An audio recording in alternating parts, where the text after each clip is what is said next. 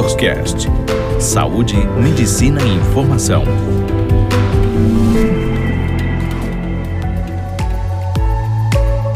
Olá, sejam bem-vindos mais uma vez ao DoctorsCast. Agora, não apenas em áudio, mas também em vídeo, trazendo curiosidades e informações para você sobre a saúde tanto do homem como da mulher. Eu sou o Dr. Diego Capibaribe, urologista, e mais uma vez, sejam bem-vindos.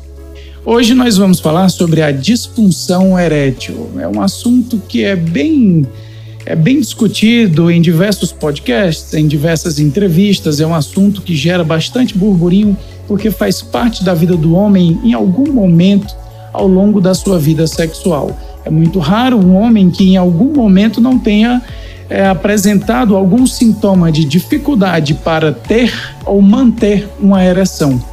E é isso que constitui a disfunção erétil. Urologia é algo que deve ser encarado com tranquilidade, principalmente porque a ansiedade pode gerar uma das principais causas da disfunção erétil, que pode eventualmente levar mesmo à perda da libido, e isso a gente vai conversar um pouquinho mais logo à frente. Então, o que é a disfunção erétil? Como a gente acabou de mencionar, a disfunção erétil é a inabilidade de obter uma ereção ou manter durante tempo suficiente para a satisfação do, dos parceiros durante a relação sexual. Alguns pacientes podem apresentar uma ereção satisfatória no início e ao longo do intercurso sexual perder a rigidez peniana suficiente para uma penetração confortável. Isso, com o tempo, vai gerar um terceiro sintoma, que é a queda da libido. Muitas vezes o paciente associa isso a perdas de hormônio, quedas hormonais, taxas hormonais, mas a queda do desejo sexual, a queda da libido, que é a vontade de ter relação sexual e não apenas a ereção em si, ela pode estar associada a uma relação negativa entre o sexo e a frustração de não conseguir manter essa relação sexual até um fim desejável. Então é muito comum, depois de diversos casos de disfunção erétil, você começar a apresentar também uma queda da libido. É o reforço negativo na relação sexual. Por que, que você desejaria ter uma nova relação se todas as anteriores vêm apresentando dificuldades e frustrações, chateações? Então, a queda da libido pode estar mais associado a isso, a essa frustração, do que mesmo a um desequilíbrio hormonal. É importante ter um relacionamento saudável e, um, e aberto com o seu parceiro ou com a sua parceira para que ele, vocês, como, uma, como um casal, como uma equipe, entendam que a tranquilidade de quem está sofrendo disfunção erétil é o primeiro passo para reverter esse quadro.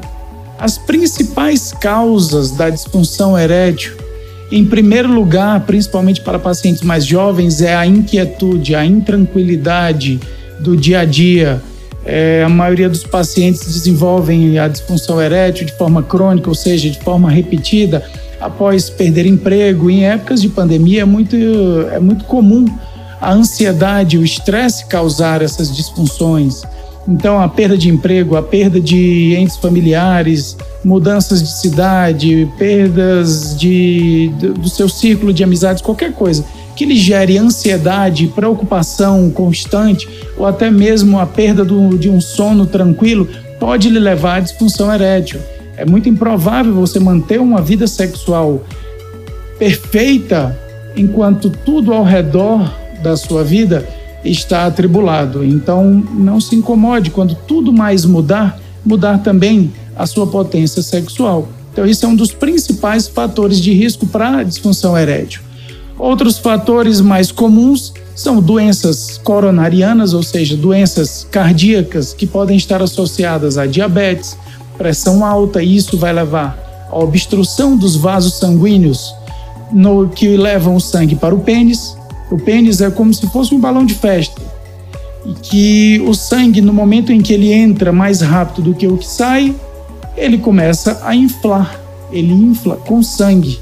Muitos pacientes me perguntam, doutor, tem algum osso, um músculo que levanta o pênis? Não. Ele tem uma, é um equilíbrio entre o sangue que entra pelas artérias e sai pelas veias. No momento em que as artérias que vão para o pênis dilatam e você não tem naquelas artérias obstruções aos vasos sanguíneos, ele vai entrar numa velocidade razoável e mais alta do que o que sai de sangue pelas veias, e ele vai manter uma ereção durante o tempo em que houver estímulo suficiente. Quando essas artérias apresentam obstrução por pressão alta, colesterol desequilibrado, diabetes, é, histórico familiar de esclerose dessas artérias, você vai ter um fluxo sanguíneo baixo entrando no pênis e saindo numa mesma velocidade, porque as veias não apresentam essas obstruções. E aí você vai ter uma dificuldade para manter a ereção e para é, continuar na relação sexual de forma sustentável. Algumas medicações para pressão alta podem levar a dificuldade para manter a ereção, como diuréticos, é, alguns antipertensivos, é, o uso de tabaco o cigarro pode tanto aumentar o risco de obstrução das artérias para o coração, levando ao infarto, para o cérebro, levando ao AVC, para os rins, levando a uma insuficiência renal, mas também para o pênis, levando à disfunção erétil. Isso, na verdade, é um grande fator de risco.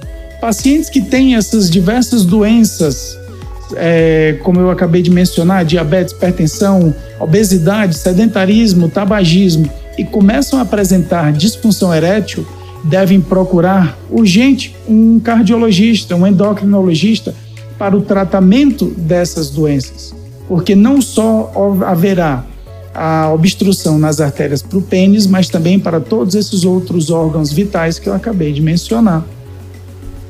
Alcoolismo, por ser um depressor do sistema nervoso, por levar a alterações de alimentação, por ser como base uma doença associada a distúrbios psicológicos, de ansiedade, de nervosismo, ele pode levar à disfunção erétil.